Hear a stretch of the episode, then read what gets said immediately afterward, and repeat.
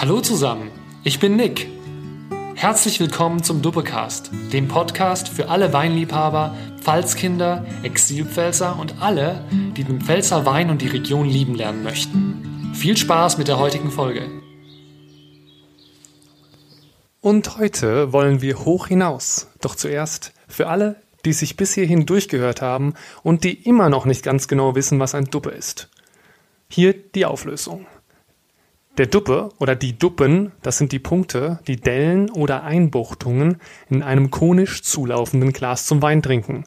Über die Pfalz hinaus durchaus bekannt, aber hier eben besonders beliebt, insbesondere in der 0,5 Liter Variante. Wie könnte es auch anders sein? Es klingt unglaublich, aber es gab schon mal ein, ein solches Duppeglas in der Stratosphäre, also fast im Weltall. Da haben drei begeisterte Pfälzer, ein solches Glas 2016 an einem Wetterballon befestigt und in eine luftige Höhe von 35 Kilometern gebracht. Und nachdem dann dieses Duppeglas in 35 Kilometern Höhe war, dann ist es mit einem Fallschirm wieder zurück gen Erde gesegelt und wurde in Mittelfranken geborgen. Anschließend wurde es dann für einen wohltätigen Zweck versteigert und ersteigert wurde es von Thomas Hensel und seinem Weingut im schönen Bad Dürkheim an der südlichen Weinstraße. Und seitdem können dort die Weinbesucher dieses, dieses Stück pfälzische Weltraumgeschichte begutachten. Fast folgerichtig tragen die Weinkollektionen von Thomas Hensel die luftigen Bezeichnungen Aufwind, Höhenflug und Icarus und klingen alle irgendwie nach Überflieger. Franzi und ich waren heute bei Thomas zu Besuch und haben uns von einem Winzer mit Leib und Seele erklären lassen, was hinter diesen interessanten Bezeichnungen steckt.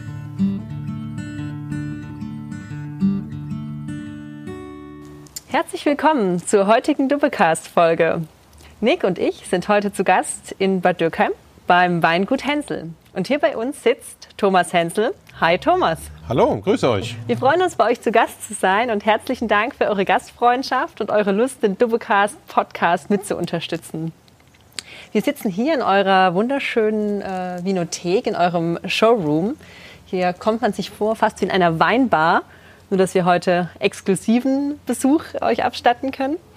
Und wir schauen raus in euren Hof des Weingutes. Dort sehen wir äh, Weinfässer, die umfunktioniert sind als Stehtische mit Strohsonnenschirmen. Also wenn man bei euch auf den Hof fährt, hat man auf jeden Fall gleich Lust auf Urlaub. Und das Wetter ist in der Pfalz ja auch immer so, dass man sich wirklich wie im Urlaub fühlt. Wenn man bei euch reinkommt, Thomas, hat man gleich den Eindruck, ihr setzt auf modernes Design, ihr strahlt Urbanität aus und Weltoffenheit. Die Pfalz hatte, glaube ich, lange ein eher verstaubtes, traditionelles, ländliches, bäuerliches Image. Und ihr seid ein Weingut mit einer sehr langen Geschichte. Ich meine, gelesen zu haben, 300 Jahre. Und wir würden uns für euren Weg interessieren. Wie bringt ihr Tradition und Modernität zusammen? Und an was haltet ihr auch 2020 fest?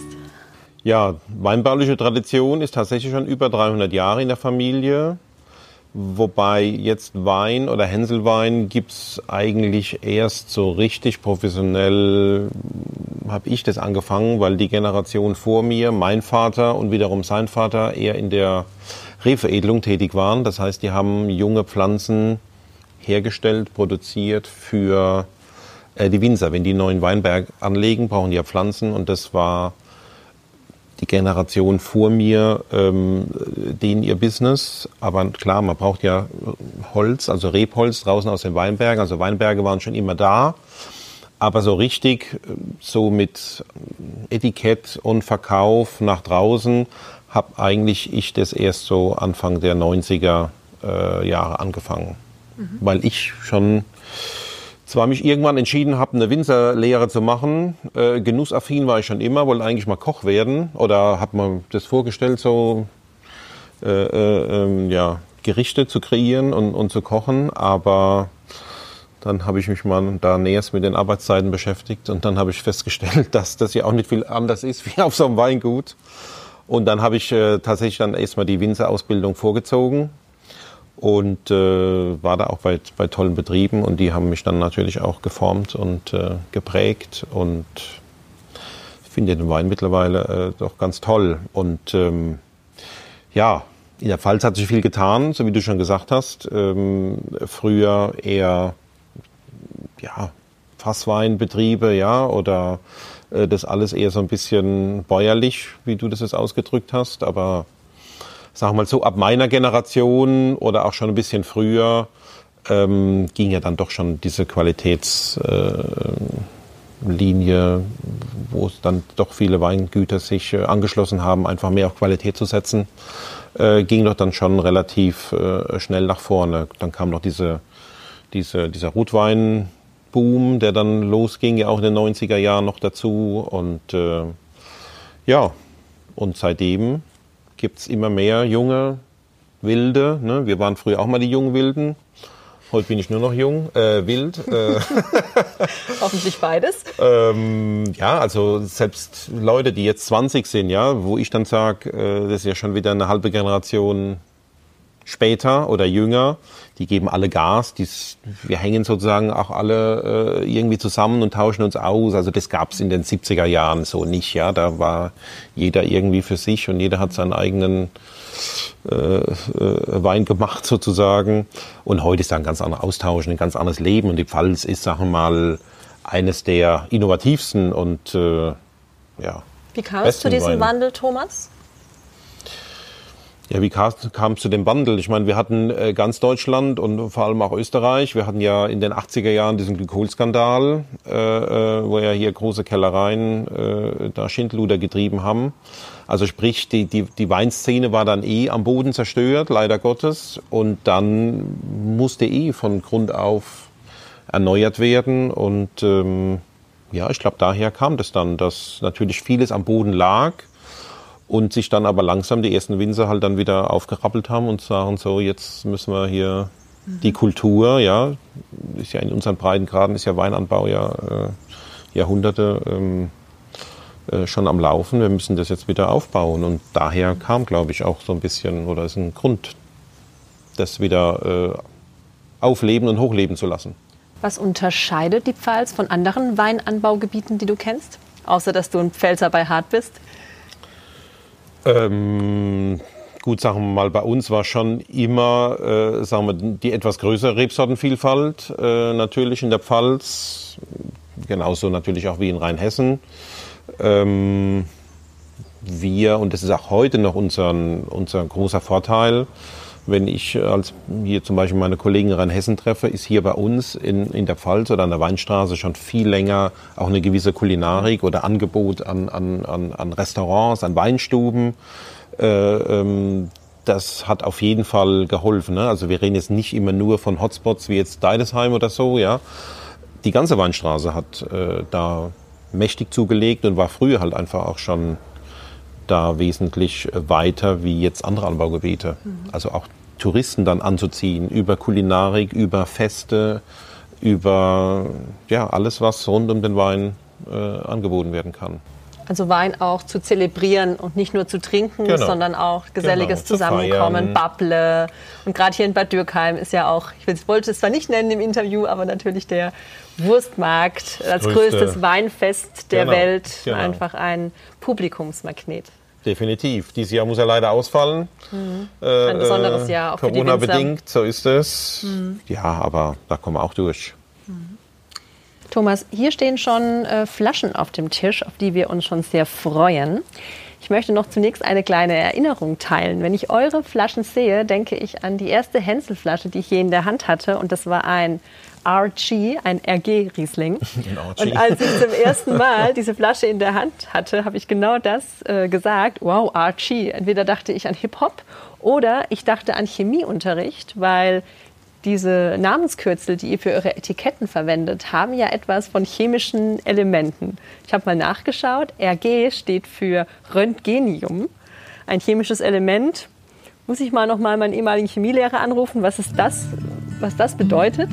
Aber wie kam es, Thomas, dass eure Weine diese Namenskürzel tragen? Also es hat äh, weder was mit dem chemischen Baukasten zu tun, noch mit diesem, wie hieß das? Wie hast du ihm gesagt? Röntgen? Äh, Röntgenium ist ein Röntgenium, okay. chemisches Element. Ähm, ich war nicht so gut in, in Chemie und auch nicht in Weinchemie. äh, das Was man nicht jetzt, merkt bei das sagt, Wein. Das sagt mir jetzt nichts, genau. Ähm, ja, die Kürzel Es ist eigentlich ganz simpel. Die Kürzel sind eigentlich äh, immer Buchstaben aus der Rebsorte. Also in dem Fall jetzt RG ist es jetzt zwar ein bisschen ungewöhnlicher, weil es der erste und der letzte Buchstabe ist von Riesling. Aber äh, grob erklärt, wir haben 2010 das neue Etikett äh, sozusagen an den Start gebracht und äh, da sagen wir meine Verkaufsanteile ähm, relativ groß sind im, im Fachhandel und im, im Großhandel. Das heißt, meine Flaschen stehen oft im Regal mit anderen Weinen und Etiketten. Und ähm, ich habe zu meiner Grafikabteilung gesagt, die, äh, mit der ich mittlerweile auch verheiratet bin, äh, wir, brauchen, wir brauchen ein neues Etikett, wir brauchen äh, ein bisschen mehr Wiedererkennung und ein bisschen mehr äh, sozusagen Abheben im Regal. Und äh, das alte Etikett wurde dann verworfen und es sollte ein komplett neues gemacht werden. Und dann ja, wollte sie halt auch ein bisschen Input von mir, wie ich mir das vorstelle. Und dann kam ich eigentlich auf die Idee, die Rebsorten die ich ja normal oder die Abkürzung zu verwenden. Wenn du jetzt anrufst und bei mir Wein bestellst, schreibe ich ja nicht Riesling oder Sauvignon Blanc hin, sondern schreibe eben RG, SB, GB und so weiter. Ja, natürlich, genial. Und das war dann eigentlich die Idee, uns selbst, also vom Weingutsnamen her, vom Logo eher klein zu machen und eben diese zwei Buchstaben eher groß oder plakativ aufs Etikett zu bringen, um eben einen gewissen äh, ja, Wiedererkennung Effekt zu haben. Wenn du davor guckst ins Regal, da kannst, kannst du jetzt noch fünf Meter weiter weg sitzen. Mhm. Du weißt jetzt vielleicht nicht unbedingt, dass es ein Wein ist vom Hänsel, aber du erkennst es wieder, wenn du es schon mal gesehen, gelesen, getrunken hast, denkst, Mensch, den kenne ich doch. Wer war das nochmal? Ah ja, der Hänsel. Ah ja, der mit dem Flieger. Ach ja, deswegen Aufwind. Und so hast du halt einen tollen Wiedererkennungseffekt. Sogar für Menschen mit äh, Kurzsichtigkeit? Ja, selbst ältere Leute tatsächlich, wo ich am Anfang dachte, nachdem dann klar war, dass wir das machen, oh, das ist aber verdammt modern. Jetzt, wie gesagt, das Etikett ist jetzt zehn Jahre alt, also jetzt rechnen nochmal zehn Jahre zurück. Heute sind wir ja alle moderner. Äh, damals, sage ich jetzt mal 2010, war das echt modern, wo selbst äh, Winzerkollegen von mir gesagt haben, oh Hänsel, das, da bist du jetzt aber mutig. Ähm, selbst ältere Menschen haben damals schon gesagt, oh, Thomas, eine gute Idee ich muss ja hier gar nicht mehr meine Lesebrille aufsetzen. Ich weiß ja sofort, äh, äh, welcher Wein das ist. Also ein Wein für alle Generationen. Wunderbar. Im Nachhinein schon, ja. Barrierefrei. Barrierefreies Lesen und Trinken. Genau. Das ist doch eine gute Überleitung. Genau. Was sehen wir jetzt auf dem Tisch? Haben wir jetzt GV-Flaschen stehen. GV steht für, ich lese mal genau, grüner Feldliner, nicht Feldliner. Feldliner. Feldliner, genau. Okay. Was hast du uns denn mitgebracht, Thomas, heute? Ja gut, grüner Veltliner ist natürlich jetzt nicht unbedingt die Leitsorte der Pfalz. Aber ihr sagte ja schon, ihr wollt ja auch mal was Außergewöhnlicheres probieren. Gerne. Und da ich ein Fan bin des Grüner Veltliners und äh, das unbedingt auch mal anbauen wollte, weil ich schon viele große, auch gereifte grüne Veltliner von meinen österreichischen Kollegen ähm, getrunken habe, habe ich schon lange gesagt, ich muss irgendwann mal so einen Hektar anpflanzen. Und das war dann auch 2012 so und 2014 äh, somit die erste Ernte. Stichwort Österreich. Viele kennen den Feldliner als klassische Marke oder als klassischen, klassische Rebsorte aus Österreich. Wie kommt's? Ist das der Riesling von Österreich sozusagen? Ja, in Österreich gibt es auch viel Riesling. Das ist einfach äh, eine, eine, zweite große Rebsorte in Österreich. Und wie gesagt, hier in der Pfalz oder in Deutschland, ich weiß nicht, ich glaube, es gibt noch keine 10 Hektar. Und wie also, kommt das? War bei uns nie aktuell oder nie, sagen wir mal, auch zugelassen äh, früher. In Deutschland müssen ja Rebsorten zugelassen sein, damit sie angebaut werden äh, können, vom Weingesetz her. Da hat sich einfach nie jemand äh, drum gekümmert. Dafür hatten wir Silvaner, sagen wir, der ja so ein bisschen auch in diese ähnliche Richtung reingeht, sagen wir vom Typ her oder eben andere Rebsorten. Und in Österreich war es eben der grüne Veltliner. Und jetzt auch in der Pfalz. Und jetzt auch in der Pfalz, weil ich es unbedingt haben wollte. Und äh, ja, ich bin jetzt nicht der aller, aller Einzigste, aber wie gesagt, die Rebfläche ist überschaubar. Schön, wir freuen uns auch dann wirklich was zu schmecken jetzt, was wir eben nicht von zu Hause kennen. Nicht der klassische Riesling zum Beispiel, sondern dass wir jetzt auch äh, ja, was Besonderes in der Flasche haben. Schenken wir doch einfach mal ein. Darf ja, ich? Ja, gerne, natürlich. Mit was fangen wir an? Ja, mit dem Aufwind, ja. würde ich sagen. Aufwind Lass ist, dir ja, mal die Ehre. Aufwind ist ja immer so als optische Unterscheidung. Das sind immer die schwarzen Buchstaben mit dem schwarzen Drehverschluss und der Höhenflug, der dann eher, sagen wir so, im Premium-Bereich ist. Also bei mir gibt es die drei Weinlinien, Aufwind, Höhenflug, Icarus. Ähm, eben angelehnt an den kleinen Dürk Dürkheimer Sport- und Segelflugplatz, der direkt äh, neben mir beheimatet ist. Und ähm, ja, daher fangen wir mit Aufwind an, was so die Anstiegsweine sind. Höhenflug ist Premium und Icarus ist das Flaggschiff. Und symbolisch gesehen, das heißt, je höher oder je näher zur Sonne und umso kräftiger wird der Wein. Wunderbar. Wer hat sich diese ja, an der griechischen Mythologie angelehnten Bilder überlegt? War das auch die Ehefrau? Ähm, das ist schon länger her sogar. Ähm, Aufwind und Höhenflug gab es eigentlich schon länger. Nö, das war eigentlich auch meine, meine Idee, weil es gab zumindest früher mehrere Hänsels in und um Bad Dürkheim, die mit Wein zu tun haben. Aber ich eben der Einzigste hier ähm, mit Flugplatzanschluss sozusagen. Und deswegen bin ich irgendwann mal auf die Idee gekommen, diese ja, meist positiv besetzten Begriffe, Aufwind, Höhenflug, kann jeder was mit anfangen, ist jeder äh, sofort positiv gestellt.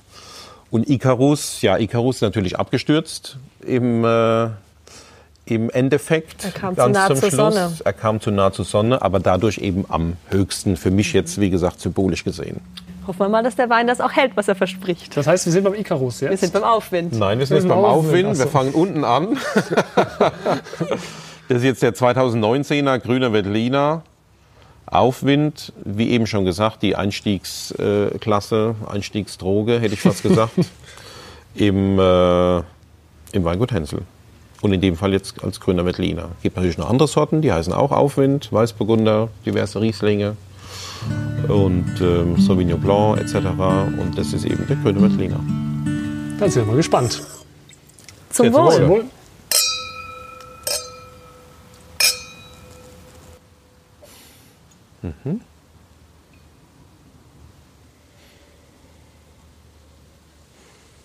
Springt einem direkt so ein bisschen fruchtig.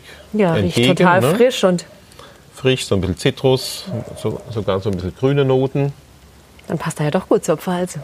Ja, unbedingt. Ist eigentlich auch vom Anbau her relativ unkompliziert.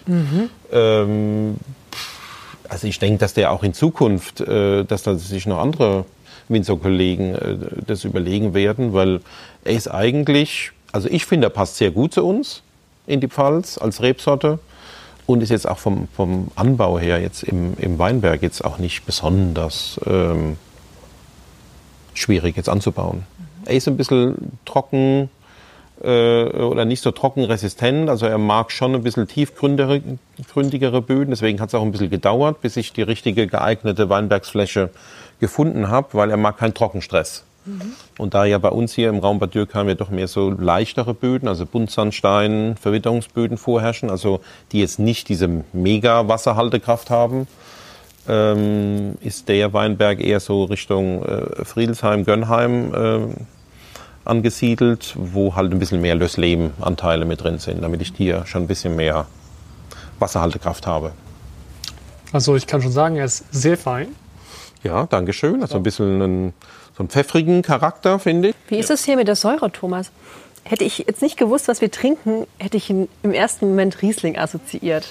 Ja, grüner Weil der eine Veltliner, gute Säurestruktur hat. grüner Veltliner hat äh, schon äh, eine gewisse Säurestruktur. Das ist schon richtig. Also es ist kein Burgunder. Also grüner Veltliner trinken schon Leute, die Spaß haben an Säure. Also analytisch gesehen mit Sicherheit ist nicht ganz so hoch wie, äh, wie jetzt Riesling, aber man muss schon ein bisschen ein Säurefreund sein für den grünen Veltliner, zumindest sein Aufwind. Der Höhenflug ist ja anders ausgebaut, kommen wir bestimmt gleich noch dazu, äh, weil da haben wir einen Säureabbau gemacht, biologischer Säureabbau. Aber ein klassischer grüner Veltliner, so wie man auch Österreich kennt, als Federspiel oder Steinfeder in der Qualität, äh, die sind immer eher knackig in der Säure. Also wäre es doch was für den Pfälzer. Ja, Der grüne definitiv. Veltliner. Ich bin ja halbwegs schon wieder ausverkauft, zumindest mit dem Aufwind. äh, Hm, hat mal also er kommt, äh, er kommt sehr gut an. Kann man denn auch als Schorlewein trinken? Man könnte den mit Sicherheit auch als Schorlewein trinken. Ähm, da würde ich jetzt aber dir dann doch eher einen Riesling empfehlen. Ganz toll. Also ich meine, ich habe jetzt War vom ganz Weingut großartig. her keine, keine hundertjährige Tradition im Anbau von grünen Veltliner. Ne? Bei mir gibt es, wie gesagt, seit 2014 und ich muss mich da vielleicht auch noch in, in, in Lesezeitpunkt und in Reife äh, oder muss da auch noch Erfahrungen sammeln. Aber sagen wir, mit dem bisherigen Ergebnis eines jungen Weinberges bin ich da schon ganz zufrieden oder sehr zufrieden. Du hast es eben schon erwähnt, du hast so eine Art Kollektionsstruktur, sage ich mal, man auf eure Webseite geht und einen Wein kaufen möchte, dann sieht man, dass ihr wie in einer Modeboutique sozusagen diese Kollektion aufgestellt habt.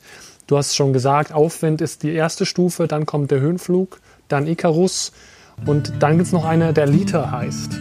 Wie passt der da rein? Was hat der mit Fliegen zu tun? Der hat jetzt weniger mit Fliegen zu tun. Liter ist einfach äh, kommen wir jetzt nochmal zurück auf die Basis und auf die Pfalz. Bei uns ist halt eine Literflasche, zumindest in der Pfalz ist halt auch eine feste Größe, weil als Tischwein, Schankwein, Schorlewein ist einfach die Literflasche, die grüne, ganz normale Literflasche, äh, meistens mit Riesling befüllt, einfach eine feste Größe und deswegen gibt es bei mir auch für jeder Mann und jede Frau auch einen Literwein zu kaufen. Die Literweine sind in der Pfalz ja eher diese, die man so für den täglichen Gebrauch, ne? So genau. die Tafel, Tischweine, genau. Schorleweine. So, so, sehe ich das auch in der Kategorie. Mhm. Es ist nicht so, dass man Aufwind nicht auch jeden Tag trinken kann, ähm, aber traditionell ist eben so ein Literwein. Und dann gibt es ja noch das vierte Segment oder fünfte Segment. Dann gibt es ja noch die Hänsel- und Gretel-Linie. Ähm, das sind ja Weine, die ich hier mit meinem Kollegen und Freund äh, Markus Schneider zusammen mache. Das sind dann Märchenweine. Oder die sind märchenhaft gut? Die sind märchenhaft gut, selbstverständlich. Ja. äh, wir machen schon lange gemeinsame Weine oder relativ lange, schon seit 2002. Damals hießen die Weine noch anders, damals hießen die Thule Merit, also du verdienst es, du hast es dir verdient, übersetzt.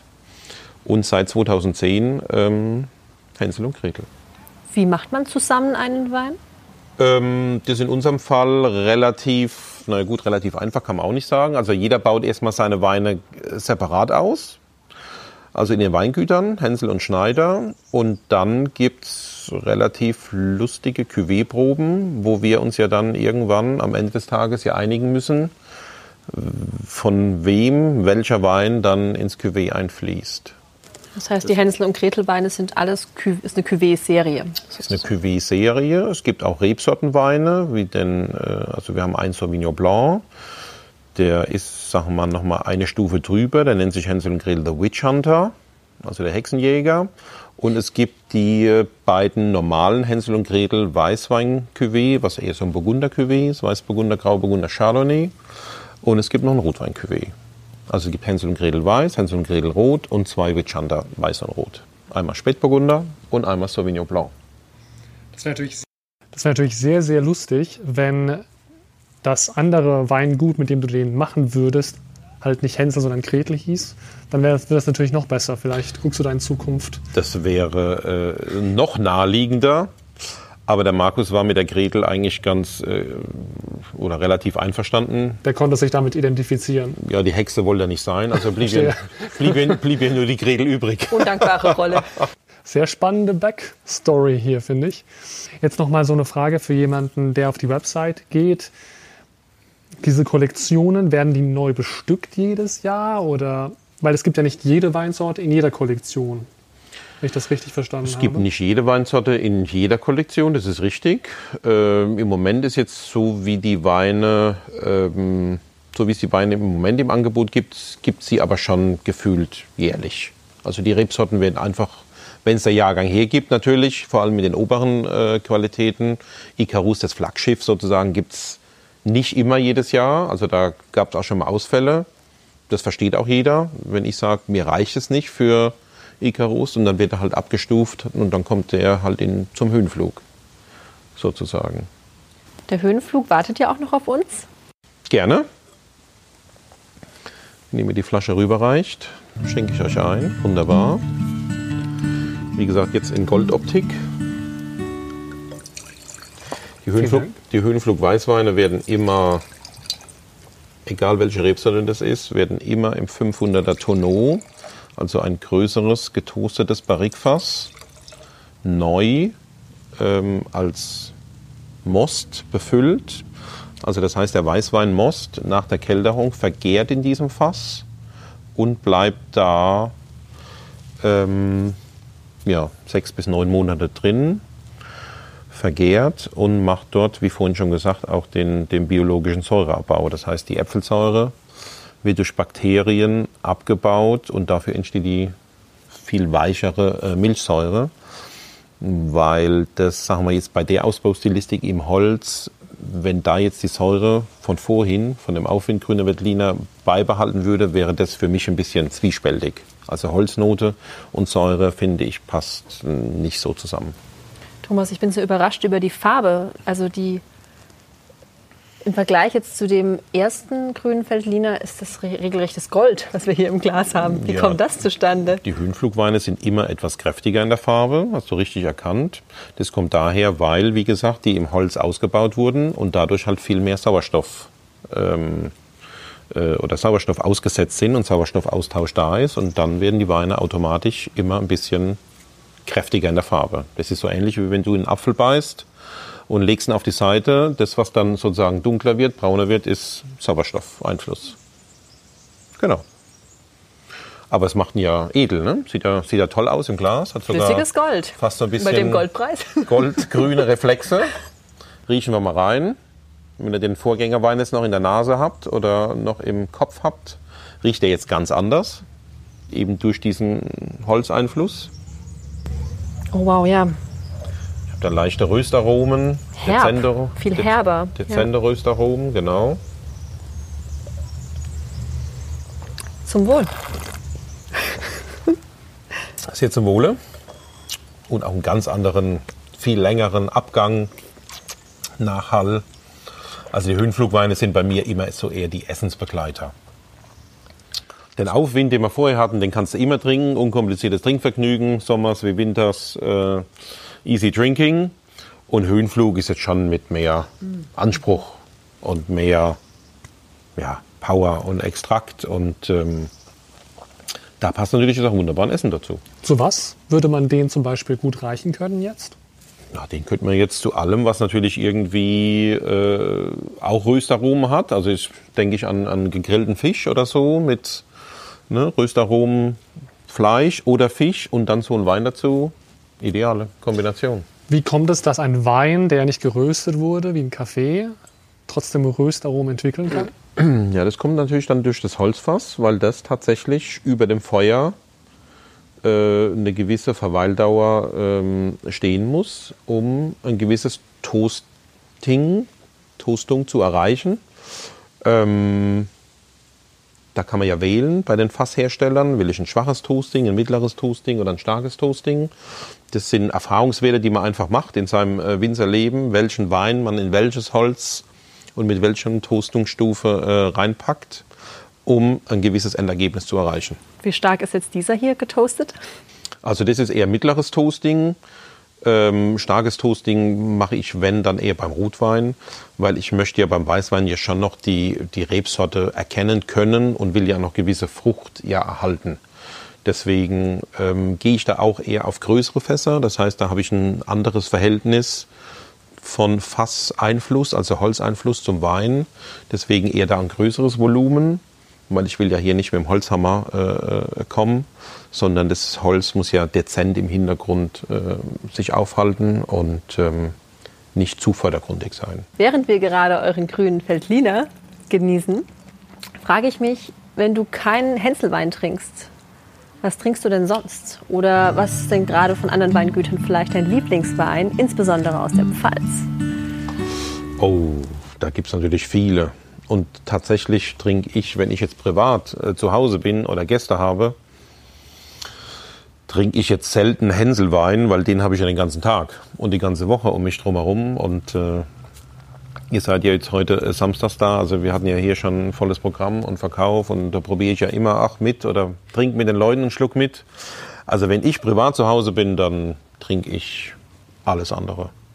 Und ich habe ja viele Kollegen, äh, sowohl aus der Pfalz als auch aus anderen Anbaugebieten, und da hat sich eigentlich auch so ein bisschen ein, ein Inner Circle gegründet und äh, wir schicken uns eigentlich gegenseitig immer Weine privat hin und her, so dass man eben aus allen Anbaugebieten und aus allen Facetten und auch aus anderen Ländern. Ja, wie gesagt, ich trinke auch viel aus Österreich. äh, Ich trinke gern Burgund, ich trinke gern Bordeaux, ich trinke gern Mosel. Ich liebe Kabinett, Restsüß von der Mosel zum Beispiel, so als Apero-Wein.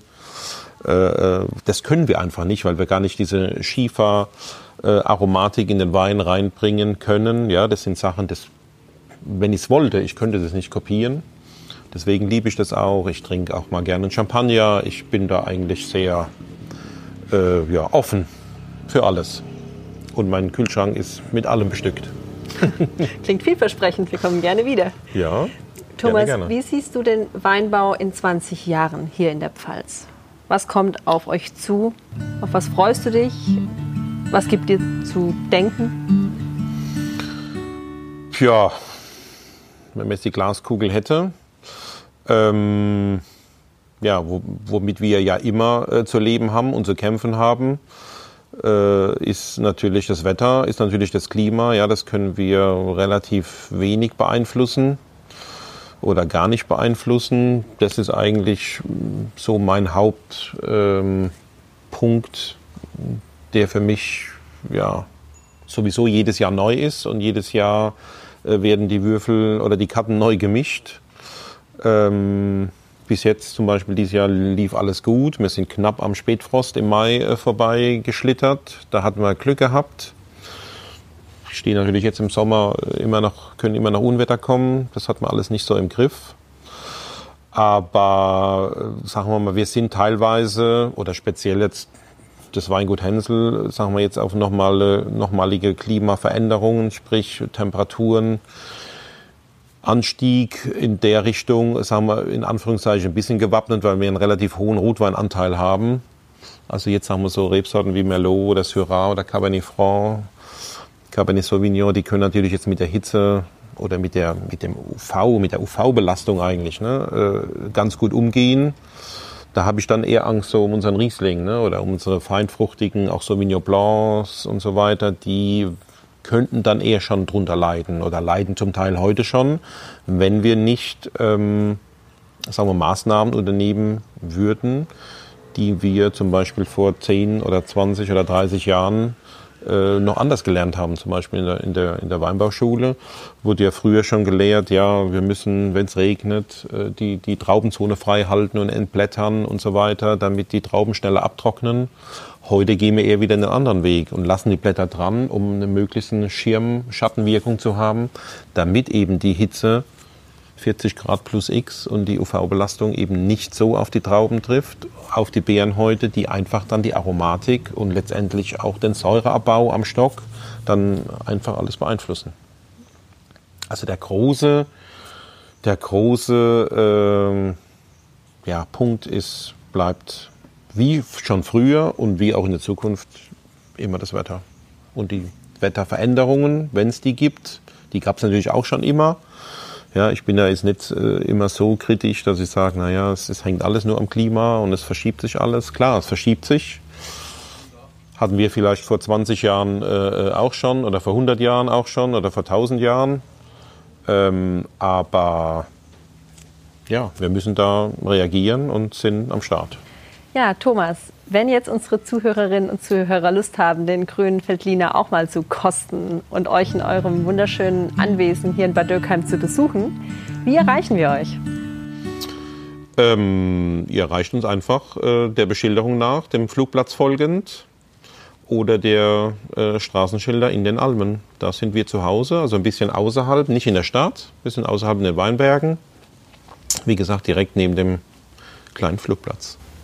Und habt ihr auch, seid ihr auch online oder bei Instagram für uns zu finden? Es gibt äh, eine Facebook-Seite, es gibt eine Instagram-Seite, äh, Weingut Hänsel. Wir sind äh, auch shopmäßig zu erreichen über äh, Hänselwein slash Wunschzettel minus Shop.